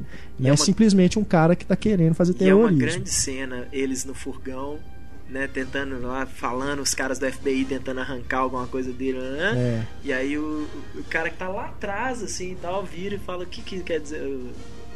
Você, qual, o que quer dizer o nome Hans Gruber pra você? é, Aí ele, ah, tipo, esse cara, o Simon e tal, não sei o que, na verdade é- nasceu Peter Gruber, é o irmão do Hans Não, na hora que Gruber. eles mostram as fotos primeiro, né? Você olha e você fala, É, peraí, é o cara do primeiro filme, né? Que até então você não tem ideia Uhum. de que ele tá voltando lá. Eu, eu acho bacana quando franquia faz isso, igual no Borne também. No Supremacia. Não, no Ultimato, Borne, Ultimato né? pro Supremacia. É, é. aquilo eu acho genial. Eu acho massa quando você não tá esperando que ele vai lembrar de uma coisa lá de um filme anterior. E aí você, você já viu, você lembra, né? Como que é isso? É, na hora que eles mencionam que ele fala. é, Retoma é, aqui. O nome Hans Gruber quer dizer alguma coisa pra você. Aí, na hora, ele dá um close no Bruce Willis e mostra exatamente a cena do A Hans cena, Gruber despencando. Né? Aquilo é o melhor de tudo. Não. E a cara do Bruce Willis falando sometimes. O Duro de Matar 3, A Vingança, acho que já dá pra sacar que vai ter referência a algum outro filme, né? Se chama A Ah, Vingança. você não Apesar sabe de o que, que é. Vingança, né? É bem, é bem nome Podia pra, ser- genérico pra título. Podia ser alguma coisa que aconteceu em Nova York que a gente não sabia. É. Então, Acho que algo que vai, só o nome acho que não. algo que vai enfraquecendo indica, não. também, então, também, é que todo filme, o plano inicial nunca é o plano verdadeiro. Eles sempre vão É. notar que aquilo era uma desculpa pra uma outra coisa. Aí no terceiro, quando isso acontece, você já pensa, não é isso que esse cara quer fazer. Você já começa, da hora, você começa a pensar, não é isso, não tem bomba nenhuma, escola nenhuma, ou se tem, não é isso o principal. Mas no segundo filme, não. No segundo é bem straightforward, não? Não, no segundo eles atraem ele pra um terminal pra explodir as antenas pra fazer eles perderem tempo. É. No começo do filme. A única parte que, que tem realmente de enganação é essa. Mas eles pensam que É, eles mas- estão tomando a dianteira naquele terminal, só que os caras já previram aquilo e vão lá e explodem a antena. É, mas o. o- o- mas o, o plano dos caras, acho que desde o começo é aquilo, é soltar o general lá que tá sendo extraditado, né? Acho que desde o começo eles falam isso, tipo. Sim, mas- mas tem aquilo de se colocar na frente, você não tá esperando, e aí tem uma, tem uma virada. Ah, e a gente não falou quem é o general, né? É o Franco, Franco Nero. Nero, o Django. É, o Django. Django original. O, e, e isso é bacana também. Tirando o segundo, o objetivo de todo vilão é dinheiro. Todo vilão. Então ele sempre disfarça alguma coisa maior, mas no É. final das contas é dinheiro. Tirando o segundo. Ele o segundo tem um isso, né? idealismo. Talvez a melhor coisa dele. do, do quinto filme, né? Na hora que acontecem os negócios e ele fala quando não é dinheiro. É. O motivo. A motivação quando não é dinheiro. Aham. Agora, uma coisa também que o John McTiernan sabe usar para tornar a coisa mais leve é a música. Né? Ele usa a nona sinfonia lá no primeiro, agora tem aquela música, aquela marcha do. Tem no Doutor Fantástico, né? Aquela marcha militar. Que Torna a coisa mais leve, né? É aquela ironia que o Kubrick usava também nos no filmes dele, tá falando de assuntos sérios, mas né, a música dá um outro clima pro negócio. O John Martina sabe fazer, usar Até isso no, também. no né? começo do terceiro é aquela música que é super bonitinha, aquela música que fala de verão, não sei o que. É É. uma bonitinha, aquela música do nada explode um metrô. E o filme É. começa assim. E o, a- o primeiro e o segundo terminam com o Frank Sinatra, né? O primeiro e o segundo termina É. com Let It Snow. Let It É, Snow. mas não é o Frank É. Sinatra não, mas é uma música bem. bem Não é o Frank. Sinatra cantando, Acho que não. Cantando não. Não sei, é It Enfim, Snow. É, mas é- Snow, é. Eu já ouvi o Frank Sinatra cantando essa música. Na terceira não faz sentido, a gente tava numa discussão antes de se decidindo se o terceiro é Natal ou não, porque ele É, cita Natal, é. mas não é porque Mas é não, verão. É no verão. É. É. Bem no verão nova-iorquino mesmo. Que, a- aliás, isso acaba, né? No primeiro e no segundo é no Natal, no terceiro já é no, no verão. Que já é algo absurdo E apesar, segundo. apesar da gente pensar assim, ah, então o filme saiu no Natal? Não, o primeiro filme saiu em julho mesmo. Era um filme, era um filme de verão que se passa no Natal. E o quarto filme? Quarto filme aí já passou muito tempo, né? o início do 2007. fim, né? Vamos dizer. Duro de Matar 4.0 no original Live ou, or or Die Die Hard. Nossa. Por que 4.0? Por que isso? De onde É tiraram por esse... causa mesma coisa- tecnologia, é a mesma né? coisa do Cybernética, do dessas coisas. Né? Não, e assim, porque no mercado internacional fica mais fácil você vender um filme como Duro de Matar 4 do que É. Viva tem Livre isso. ou Não, mas Hard. por que 4.0? Ah, porque aí é o negócio do. Esse- do- esse é, que ser os caras estão. difícil traduzido também, o- né? Hackeando. Eu não lembro exatamente do plano É. do Timothy Olyphant, mas o negócio dele é tudo através de computador, de hackear sistema de, de defesa. Pensei que era alguma referência a Bruce Willis tá com 40 anos, mas o Bruce Willis tá com 60 Ah. anos. já, ele já tá quase chegando nos... O- é igual, por exemplo, o Rock Balboa foi lançado no Brasil como Rock Balboa, mas o, o Rambo, né, que se eu não me engano chama John, chama John Rambo, John Rambo. é, eles lançaram aqui no Brasil como Rambo 5. O que eu acho decadente pra cacete, né? Você pensa Rambo 5. Putz, Rambo grilo. 4, né? 4, né? É Rambo 4. É Rock 5. Mas a tradução do título original e manter o Duro de Matar é assim, É. bem difícil, né? É, e teria Até que ser uma coisa o- tipo Viva Livre ou seja duro de matar. Imagina, coisa feia. Bom, e aí a gente tem quem na direção? Leon Wiseman. Len Wiseman, De Anjos da Noite. diretor, né? E que o mais recente dele é a refilmagem do Vingador do Futuro. Não, e já que... Que eu não vi, mas a minha esposa disse que é muito bom. Na verdade, a minha esposa também não viu, mas algumas opiniões confiáveis falaram, putz, é ruim demais. Eu achei terrível. Eu não vi também. Nem faço questão. Não, Leon Wiseman é, é daqueles diretores que eu já desisti, assim, porque pra mim é.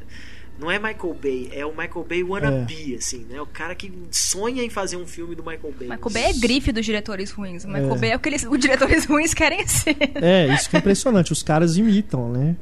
Agora aqui, uma coisa que já me incomoda desde logo de cara, a forma como o título aparece já muda.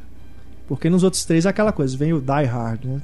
Tá, Die o Hard se encontra. Mete uma cara É de um anos bobo. 80, aquela. Uma bobagem, tá? Mas sabe aquela coisa de manter a coisa da franquia, a marca registrada? Igual É. tem no 007, sempre vai ter a mira, no Star Wars sempre tem a- o letreiro e tudo. É uma coisa da franquia, sabe? Tem coisa acho que não devia mexer. Eu acho que se for pra Pode até reinventar. modernizar e tudo, mas, pô, mantém. Se for pra reinventar, torna melhor. Se não for pra tornar melhor, então não reinventa. Então É. segue a Exatamente. fórmula. É. Por exemplo, uma coisa que pra mim, assim, na hora que eu olho, eu falo assim, não é o John McClane. Pra mim não é o John McClane, é que o Bruce Willis tá de cabeça raspada. É. Preferia que Que aliás agora só aparece qualquer, né? assim, né? É. Eu acho que ele- verdade, eu no acho que ele Looper perdeu- Ele ainda tem o cabelo do lado, né? Pelo menos isso. No Looper ele deixa o, cab- o resto de cabelo que ele tem. Mas normalmente o Bruce Willis anda com a cabeça toda o que raspada. mesmo. né? É. Eu acho que o Bruce Willis faz Mas eu- eu quimioterapia acho há 10 assim, anos. Tudo bem, eu acho que é, você tentar manter ele, né, assim, você simplesmente colocar ele só, só careca, como um cara comum, realmente podia a imagem não ficar cool, assim, vamos dizer. Mas, gente, no, no sexto sentido, ele tá de peruquinha lá, né, com os bota topetinhos falsos. Desde o primeiro ele é calvo. Desde o primeiro ele é calvo. Pois é, ele é calvo, mas ele tinha cabelo. É. Até o terceiro ele ainda tinha cabelo, assim e tal. Mas vai, bota lá o tupetinho lá, maquiagem faz milagre hoje em dia. Não, é aquele visual de cabecinha raspada, tudo raspado e tal. Que eu falo, não, não é o John McClane, é o Bruce Willis, né? Aquilo que eu tinha falado também, do das cores, né? Nesse, porque é um thriller cibernético, aí tem aquela imagem esverdeada, azulada. azulada, né? É, porque. Mas Pelo isso não é, não é nem questão de cibernética, é questão de mau gosto do Len Wiseman É mau mesmo. gosto, Porque os é Anjos da Noite também são todo desse jeito. É, Não, em você vê que é- 2007, cibernético verde e azul? O que, que é isso? A tela de fósforo ainda, meu filho? Mas é, é essa fotografia, é enganação mesmo. É isso que você falou. Sabe, tenta deixar o negócio estilizado, usa sombra pra caramba, ou, ou então luz, né, Pra iluminar uma certa parte, assim. Cara, é, é tipo um. É um fake no ar. Né? Tenta fazer usar aquela coisa de sombra e tudo, mas o negócio é muito. Você vê que aquela coisa é. é- é- não vou falar que é publicitário pra não ofender os publicitários, né? Mas sabe esse ar assim, de propaganda? É. De coisa assim que é É, artificial? parece um comercial, não parece Não um é? filme. Com certeza. Não, eles tornaram O- o 4 PG, é, PG-13 PG-13, também, né? O que, é. que não tem nada a ver com a franquia, né? Não tem nada. o que é, o que é aí- surpreendente não, porque aí- o quinto filme também é 12 anos aqui no Não. Brasil. Não. É, 12 anos. Aqui no Brasil? Brasil, lá Aqui no nos Estados Brasil. Unidos, ele saiu com classificação R. É? É. Ah. Eu achei que ele, estranho. ele chega a falar o Brasil 12 Yippee anos. Motherfucker no filme. Num filme você fala, bota Motherfucker é é R-rated na hora. Porque no 4, eles, na hora que ele vai falar o fucker, eles É, fazem o barulho do mother- tiro, né? É, isso é ridículo esse tipo de coisa. Agora, isso aí não. Isso aí, infelizmente, aí eu tenho que né, passar a mão na cabeça do Len Wiseman, porque isso é coisa do estúdio. Fala, ó, não, não É. adianta Não, fazer eu sei, filme de ação mas- que adolescente não vai poder ir ver, entendeu? É tipo, os estúdios acham que isso é um fracasso automático. Mas se ele tivesse culhão, ele ia lá e peitava e Se tivesse convencia culhão, os ele caras. peitava e falava, bicho, eu tenho que poder botar o Yippee É. Motherfucker, né? Tipo, é a, é a catchphrase do cara. Não, tem que não poder tem que poder botar ele dando um tiro na cabeça de alguém, a cabeça de alguém explode. Todo filme tem isso, a cabeça de alguém explode. Mas aí tem aqueles vários outros problemas. Por exemplo, aí realmente você tem, por exemplo, o alívio cômico, que é, É. o Justin Long. É. o tempo todo um cara pra fazer uma piadinha, pra fazer para fazer um gritinho, uma coisa assim pra tentar ficar engraçadinho, E que né? eu gosto. E depois a cena com o Kevin Smith que é Não, constrangedora, é aquilo. cara, assim, Pelo amor de. Deus. Eu gosto do Justin Long, mas ele não, eu tem gosto graça. dele. mas Eu ele não tem dele. graça. Eu- aquele filme Amor à Distância com a Drew Barrymore. Eu adoro aquele filme. Ele- o meu problema não é com ele, o meu problema é com o personagem. E o fato dos caras achar que tem que ter um, sempre um cara ali pra ficar do lado do herói fazendo piadinha, como se aquilo acrescentasse alguma coisa no filme. É. Não, e filme de ação, tudo bem. Ele, to- todo filme de ação conta com a suspensão da crença, mas jogar um carro no helicóptero, eu acho que. Não, pra mim já é demais. Não, ele já começa a fazer coisas que é isso, ele virou realmente o super-herói. É. Né? Ele, Ah, ele derruba um avião. Do nada caça, é. com o as caça mãos, perseguindo, com- ah, pelo amor de Ele pega a asa do avião e derruba o avião. Aí é o meu problema. Sabe o que, que parece? Já que tem esse, essa temática cibernética, parece que assim. Vai chegar no final do filme ele vai descobrir que ele tava na Matrix o tempo todo. que ele é o Ele é um videogame. Ele é o escolhido. Meu maior problema é, e começa esse problema assim dessa é uma essa nova literalmente assim pode parecer meio gen- é, generalização isso, mas essa é uma nova dire, uma nova geração de diretores de ação que não entendem isso, que acha que fazer um filme de ação legal é você fazer umas cenas de ação mirabolantes, tal, não sei o quê. É uma coisa É, meio que parece os caras não acham que, viram os, que por os exemplo, primeiros de Matar, cara. não, é, é aquela coisa que parece que os caras acham que Matrix é bom porque as cenas de ação são legais. Não é por causa disso. Matrix, todo mundo gostou de Matrix porque os caras apaixonaram com os personagens, com a historinha, todas as coisas. E é uma história as cenas de ação é são massa. origi- é uma É, história as cenas de ação são legais. É É, aquilo colabora. Mas um Len Wiseman da vida, ele acha que o quê? Nó, que legal. Que é Porque aí os, o- os caras vão se abaixar entre dois carros e aí vai vir um carro voando e bater em cima dos dois. Isso não acrescenta em nada pro filme. Isso é a Não, Michael Bayização do cinema de No ação. primeiro filme, leva-se 40 minutos até o primeiro tiro. No primeiro filme, se eu não me engano. É. 30 ou 40 minutos. E não é tedioso, porque não tem tiro durante meia hora ou 40 minutos. As únicas duas cenas de ação muito fortes, assim, exageradas do primeiro filme, é quando ele joga o computador e tudo explode. E no final, quando ele quebra É. o vidro. São as duas únicas cenas que você fala, cena de ação super produção. O resto não, o resto é coisa simples. É É, porque o que importa é isso. Você não se importa com a cena de ação, você se importa com o cara. Né? E que é essa coisa, é que, maior- que, esse- que esses diretores mequetrefes de hoje, eles não entendem isso ainda. Ou eles não conseguem fazer, eles não conseguem pegar um roteiro e falar assim, isso aqui tá ruim, isso aqui eu tenho que co- contar essa cena de tal jeito, porque senão ninguém se importa. Que é o problema do 5 de cima a baixo. Né? O 4 ainda é, eu acho muito fraco. Não acho que seja um filme do John McClane mais. Né? Poder, poderia ser qualquer personagem ali, não tem a menor necessidade de ser o John McClane. Daí por diante é, é água abaixo, assim. Acho que se for fazer o sexto, põe logo uma capa de super-herói no John McClane e pronto. É. Admite, ele é super-herói, pronto. O 4, acho que é a única coisa que eu falo do 4, assim. Isso é. Não, não é não. Porque eu gosto muito do, do ator que faz o vilão, que é o Timothy Olyphant. Sim. Mas eu passei a gostar dele pela série que- de TV que ele faz hoje, que chama Justified, que é muito legal. Uhum. Porque antes disso eu não achava a menor graça dele também. Mas tem, tem até uma boa sacada que a hora que ele mostra aquele vídeo com os presidentes falando. Uhum. Acho, acho que a montagem acho bacana. É. Termina até com Bush, né? Com Mas George eu, W. Bush. eu, eu, eu vou ser muito honesto, eu vi Duro de Matar 4 no cinema e é impressionante, cara. Eu já vi o 1, 2 e 3, sério, umas 10 vezes cada um. Sabe, assim, são filmes que eu não me importo de revisitar, assim, e, e vibro até hoje, com os três filmes, assim, ainda aquelas coisas mais bobas, né? Mas até hoje, por exemplo, eu acho super legal quando, quando o McClane tá no tubo, tentando fugir lá no, no terceiro e ele tá no, no tubo de esgoto e a água joga ele lá em cima, É. você vê o Samuel. Jackson É. vendo o McClane saindo voando. Até hoje aquilo ali, eu choro de rir com aquilo, sabe? E o 4 é aquele filme que não te dá a menor vontade de revisitar. É chato. O filme fica chato. Não, eu não assisto de novo, nem o 4, nem o Porque 5 é de isso, jeito se nenhum. fosse só a cena de ação, né, assim, o que esses caras acham, ah, tem que fazer cenas de ação bacanas. É. Não, isso não te faz voltar a ver um filme. Te faz voltar a ver um filme é o fato de que você gosta daquele cara. Você gosta de ver aquele cara na cena de ação, né? Então, Não, e outra, vai ficando fake demais, porque aí começa a usar CGI nessas cenas de ação, Uhum. porque lógico que eles não derrubaram o viaduto com o, o caça e o caminhão lá, gente.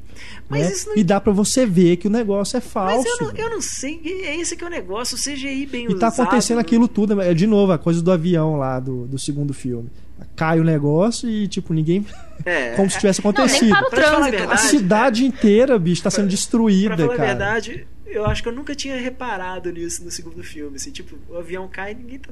Assim, os, os personagens fazem uma cara, tipo, É. ó, que pena, tal, não sei o quê. Mas passou. isso não gera problema Não, nenhum. não tem nem comunicado do avião. Você não vê É, ninguém se tipo- movendo pra, pra solidarizar as vítimas, porque tinha um monte de gente esperando aquelas É. pessoas que Nada morreram. acontece no É Natal. aeroporto a mais, assim, porque caiu um avião. Sabe? O meu problema é até isso.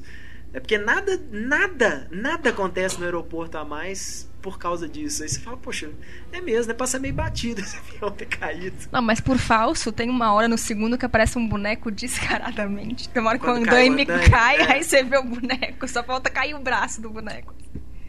Mas o, o quarto filme, ele pelo menos ainda tenta manter alguma coisa da série, que é o, o lance dos comunicadores de novo. É. Né? E aí, o- depois que ele descobre que, que é o John McClane, é a mesma coisa, né? Não sei nem se é mérito ou se é repetição, enfim. Mas pelo menos mantém, porque no quinto filme nem isso tem. né?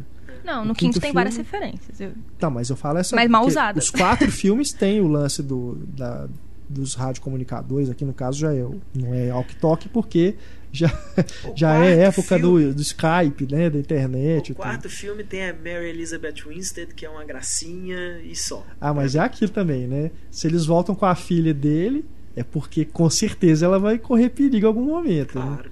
Não é só pra ele chegar ali e bancar o pai, Uhum. né? O pai rígido, Pai né? preocupado, Preocupado, que não quer deixar a filha nas mãos do, de qualquer um, né?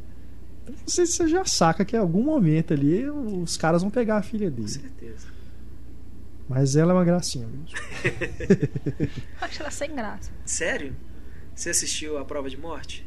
Não. Oxi, Assista a prova de morte. isso. Você vai ver toda a graça dela. E olha que ela nem é assim, das É. principais mesmo da prova de morte. Não.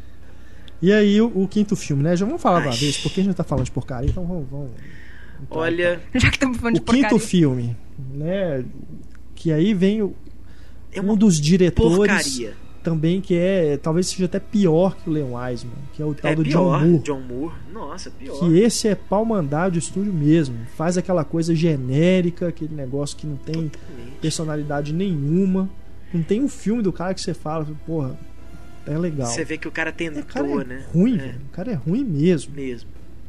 E é impressionante, bicho. É, O cara, É assim, triste, cara, tudo, você ver esse tudo, filme. o- o- o- são do, pra mim, são dois problemas. É o, o John Moore, que é uma porcaria de diretor. Pra quem não sabe quem é o John Moore, ele- a, a ficha do cara resume-se a Atrás das Linhas Inimigas, O Voo da Fênix, Nossa. a refilmagem da Profecia.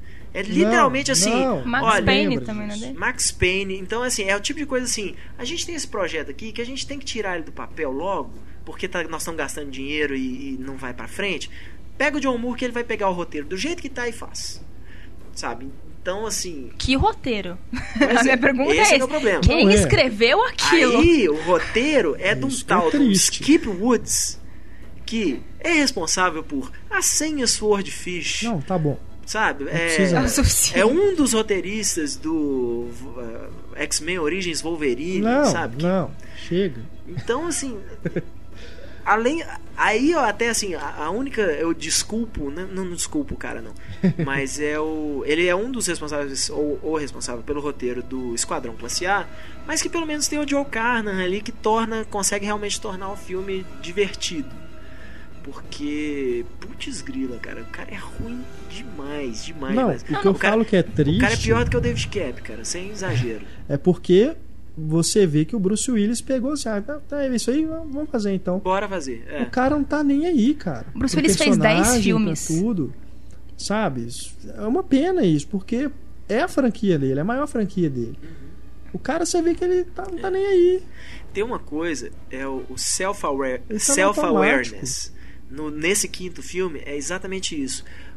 Eu sei que eu sou o John McClane, eu sou foda e pronto, acabou. O personagem, você vê que o personagem tá assim, já passei por isso tudo na vida, agora eu sou foda e pronto. Eu sou o action hero aqui Não, e ainda tem uma cena que eu achei tão desagradável que a hora que ele, ele sai na rua, aí o cara fala com ele em outra língua, né? Que ele tá na É. Rússia. Ele vai dar um murro no cara e fala assim: Eu não entendo, eu não entendo. Tá o que vendo que eu não tô falando." entendendo, né?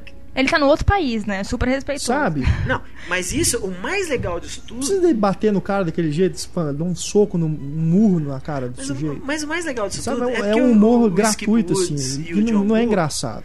O Skip Woods e o John Moore, eles entendem tanto do bocado que o que, que eles fazem? Eles botam o John McClane no, num caminhãozinho. Aí ele vai perseguindo os caras, não sei o que, eles têm uma cena de perseguição. Aí capota o caminhãozinho.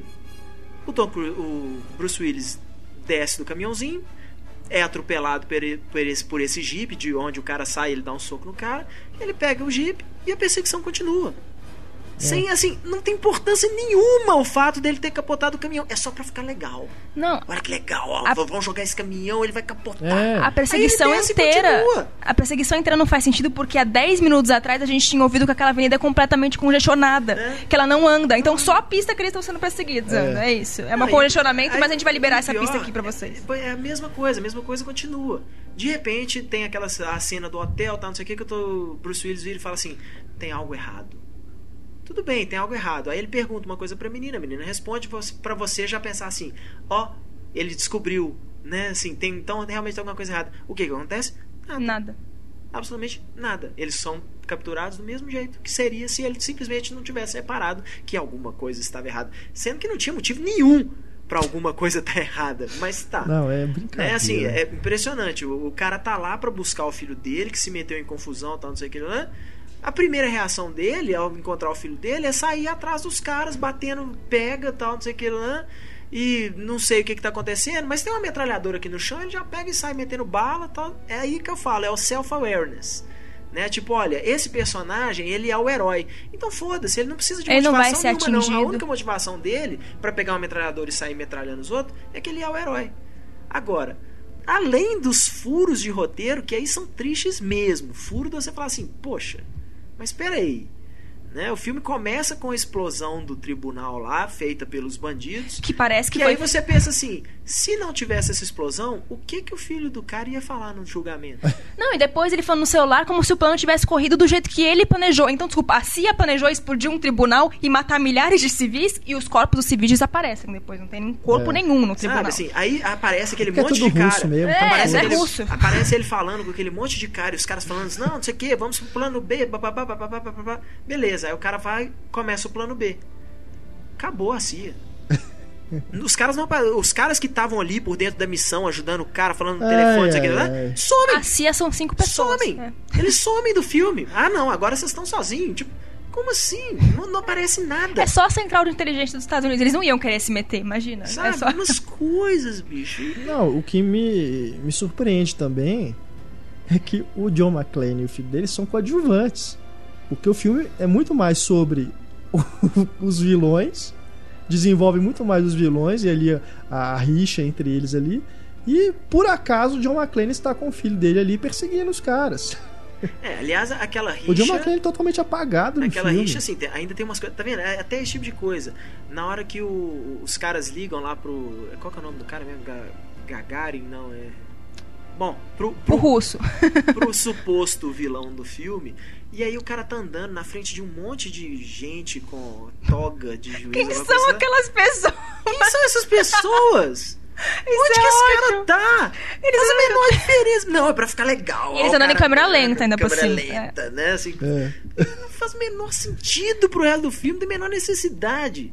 Sabe? Então. E não, e depois como é que matam um cara? Porque se você tem spoiler não tem problema, né? Não, pode soltar isso. Como é que matam o cara? Simplesmente um massagista vai lá e quebra o pescoço dele. Vocês não conseguiram contratar um massagista corrupto há 20 anos atrás e matar esse cara antes e pronto? É, é, Precisava. coisas- e, é, por mais que você Ai. fale dos vilões, é, e o pior é isso. Eu não- quando a- a- a- aparece o verdadeiro vilão, quem que ele trai?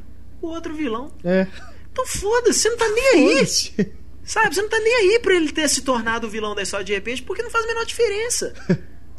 né? Você não, não, não Cara, ele traiu é um vilão trágico, que não era um vilão, que mal aparecia e tal, ali, não sei o quê, faz a menor diferença. Então, assim, sabe? não tem Aí até aquelas coisas. A, a- a última. Não, eu sou policial, mas eu tô de férias, não sei o quê. É o meu filho que vai te encher de porrada. O cara dá uma cabeçada no cara e acabou a porrada. É isso, é aquelas coisas assim. O cara faz o, o- o- prepara a cena e não tem. Né? O John Moore é, é triste, é uns caras desse, cara. Honestamente, ele deve ter assim fitas de com os diretores da Fox assim, roubando É. dinheiro do público, Não. traindo as esposas, não sei o que, e fala assim, ó, ou você me dá um emprego, ou isso aqui vai, ou eu mando isso aqui pro jornal e você vai perder o seu, sabe? Porque putz grila, não dá pra entender. O, tri- o triste quando você vê o trailer desse filme é que você vê que eles estão tentando retomar alguma coisa. A classificação indicativa voltou a ser a R, né? Que é a tem cenas, 18 anos daqui seria. O, ele usa a Nona Sinfonia também, que não usaram em nenhum dos outros filmes, além do, do primeiro, a música do primeiro para retomar. Ele parece que vai retomar tudo do primeiro. E aí ele pega tudo que tem de bom no primeiro e ele faz exatamente o oposto. É. Ele é focado só em cenas de ação que não funcionam, que, Que são em câmera lenta, que chamam atenção as direção e não pra história. O roteiro é uma merda. Aquele roteiro ele devia ser usado em aula de roteiro do que não fazer. Porque ele é uma merda, ele é cheio de furo e nada, nada faz sentido ali. Você pensa, não faz sentido. Por que, que eu tô acompanhando essa história? Essa história já se contradisse Não, e 20 to- vezes. Todos os personagens são burros. Os personagens são sabe? mal- Ninguém- mal estruturados. Ninguém faz nada direito. O John McClane é burro no filme. Aquele personagem do bailarino lá, que fica chamando bailarino. que- que personagem ridículo. Chega comendo, comendo cenoura. Eu entendo, por exemplo, no, no- naquele filme do Clive Owen lá, que ele É, fica eu comendo lembrei cenoura. disso na hora. Mas é a estética do filme. É ele, faz um, ele faz um, um- um desenho do Pernalonga com É. um atirador, né? Com um matador E de depois a aluguel. cenoura vai ser importante. É, assim, mas é, é, o negócio é esse. É, literalmente, o cara tá mostrando assim: olha, isso é um filme do Pernalonga e o Pernalonga é um assassino. Com certeza. Nesse não, o cara chega comendo cenoura simplesmente porque deve achar assim: ah, que legal, olha, o cara chegou comendo cenoura, sabe? É ridículo. Aí o cara faz uma dancinha: ah, eu era dançarino, eu sou melhor dançarino do que matador. Sabe, as coisas não têm menor graça, menor. Não, não acrescentam em absolutamente nada. Ah, Você a- pode até falar assim, ah, mas não precisa acrescentar se for engraçado. Tudo bem, mas não é engraçado, é bobo, é sem graça. A relação familiar também, né? Nossa, que nos outros filmes. Ah, No, no 4 não. Né? Porque é, é coisa só pra ter a, a mocinha em perigo. Mas que nos outros filmes é um negócio que tem um background ali, né? Dele com a esposa e tudo. Agora, a relação dele com o filho, que o filho dele só aparece no primeiro filme. Mesmo assim, você sabe que ele tem um filho. É. Nem é um personagem assim tão A importante. mesma coisa da filha Agora- dele aparecendo no quarto. É, retomam agora e criam um personagem que você, você vê que não tem a é, ligação dos ali- dois, por mais Não. que eles sejam Não. distantes um do outro, é forçadíssimo. É, é, cara. mas é simplesmente assim, bom, se no 4 nós usamos a filha, então no É. 5 nós vamos usar o filho, É. é. só isso. A única coisa que ele resolve usar o filho ali na história Não. é isso. E uma coisa tão, tão básica que você, que você espera que vai ser explorado isso no filme. O menino se tornou um agente da CIA. Em nenhum momento é explorado isso, sabe? O John McClane, pô, meu filho se tornou um agente da CIA. O cara, né, ele é bem mais sucedido que eu. Ele agora é um expert, né? Ele é um cara que tá correndo o mundo aí pra combater criminosos. Eu sou um detetive que tá na delegacia aqui, né, velho, largado, esquecido. Sabe? Eles não exploram nada, velho. Não, é Nada. clichê que demais, no é barango. Contas, o meu filho, que teoricamente é muito mais foda do que eu, porque o cara é treinado pra, É. pra ser um fodão. Não, fodão aqui sou eu e ele só vai andar atrás de mim agora, É. sabe? A partir da- Não, e o, o, problema, o conflito dele com o filho, aquele conflito. Qual o conflito dele com o filho? Eu trabalhei demais e não dei atenção pra ele. A coisa mais básica É. e clichê do mundo. Só que no terceiro filme, o John McClane tá aposentado. O John McClane trabalhou demais onde? Ele ficou- passou a maior Quarto. parte da, cade- da carreira dele aposentado, bêbado, sem estar nem aí pra família. Mas esse é o principal problema. Não, eu trabalhei demais e não, dei mas atenção. pro meu esse que é o negócio, não é nem isso. Esse não é o problema. O problema dele com o filho não é esse. Porque ele fala isso, que nas últimas vezes que ele encontrou com o filho, os dois. Tá, mas o que que era o problema, né, entre os dois, assim? Isso também não, não importa. Isso- O que importa é que os dois estão brigados. Não importa. Pra ele- criar essa rusguinha esse ridícula. Aí você dá um abraço e resolve. É, é isso. E aí, e aí Não, e as as relações familiares, também, né? no geral, Ele cara. tira aquele pedaço de ferro do, do filho e fala assim: quando foi a última vez que você tomou a sua antitetânica? Sabe? Fala sério, cara. Ah, não. É, ah, meu, bicho. Tudo que funciona no Cara, primeiro. Sério, Ele o, o quinto, o quinto filme, ele fica parecendo. Sabe quando às vezes eles mostram assim. por- lembra no último Grande Herói que eles mostram o Hamlet, a versão do Schwarzenegger? Parece isso, é, É. parece um filme que o povo tá Exato. fazendo piada. É, é assim, imagina quando mostra assim um personagem, um herói de ação, fazendo o mesmo personagem pela vigésima vez, já tá velho, não sei o que, e continua lá dando porrada em bandidos. e aquilo. Esse filme é isso. Só que, né, tipo, entre aspas aí, é um projeto sério. É um projeto que os caras falaram, O não, John isso aqui faz McClane- parte da franquia. O John McClane do quinto filme poderia ter sido citado pelo John McClane do primeiro, como Com zoação. certeza, como zoação. Sabe? Exatamente. É exatamente o que o John McTiernan, McTiernan tá brincando ali. Não, é- se é você vai fazer uma piada com o gênero, faz um Mercenários 2, que é uma, uma comédia, É. com referências e que funciona. Não é o caso desse. Ele quer se levar a sério. Parece que ele quer se levar a sério. Mas quem leva aquilo a sério? Uma história que nem faz sentido. Algo que poderia ter sido resolvido em 20 minutos de filme. Aquele... Sério? Não... Eu, fiquei com... eu me senti enganada. Eu, me... eu senti esse cara tá achando que a gente Não, é não bobo. dá. difícil, é Não muito dá. difícil. É realmente uma O decepção. filme- aliás, o quinto filme, assim, você nem pra pensar assim, bom, o bandido, então, pelo menos, né, assim, é um cara vai ser uma coisa mais mais legal assim. Morre o bandido, o bandidão, sobra a filha do bandidão. A filha do bandidão tá no helicóptero, né? Acabou de soltar o caminhão lá que tava atrapalhando o negócio a voar.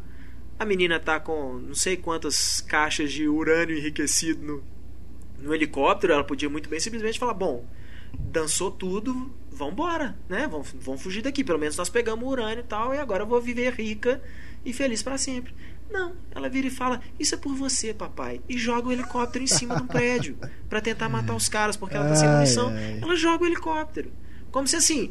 Se fosse alguma coisa, pelo menos, que assim, não, eu vou, eu vou jogar o helicóptero ali, mas eu tenho um botão de ejetar que eu posso tentar me safar e aí acontece alguma coisa que ela não acontece. Não!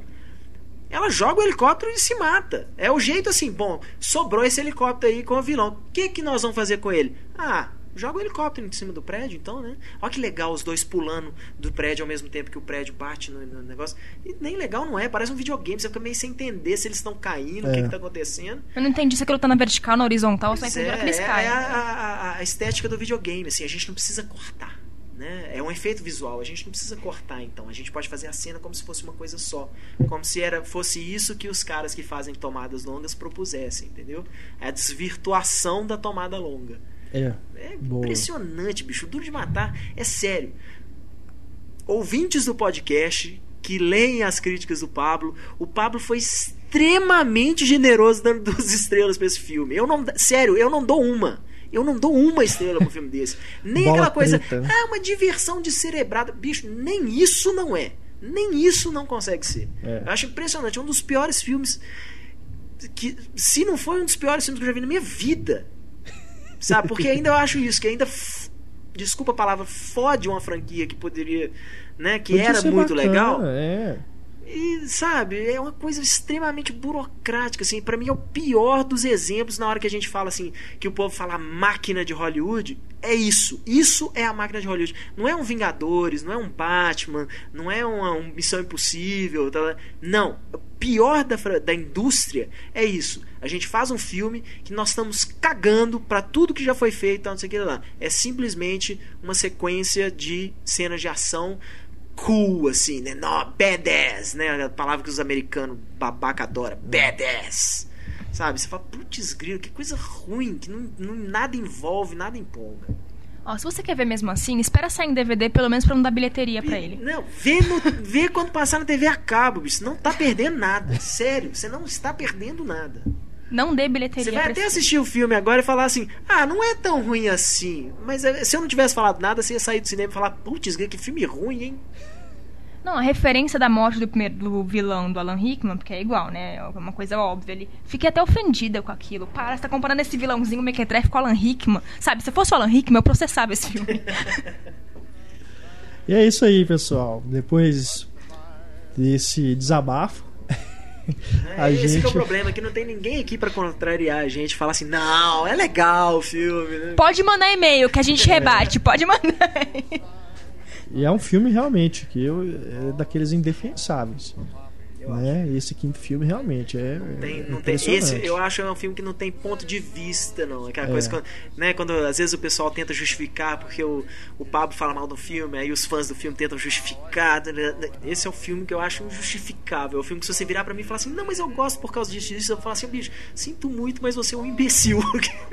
não, desculpa, não, não, não, tão, não tão grave assim, mas Não, não, numa né, boa. Não.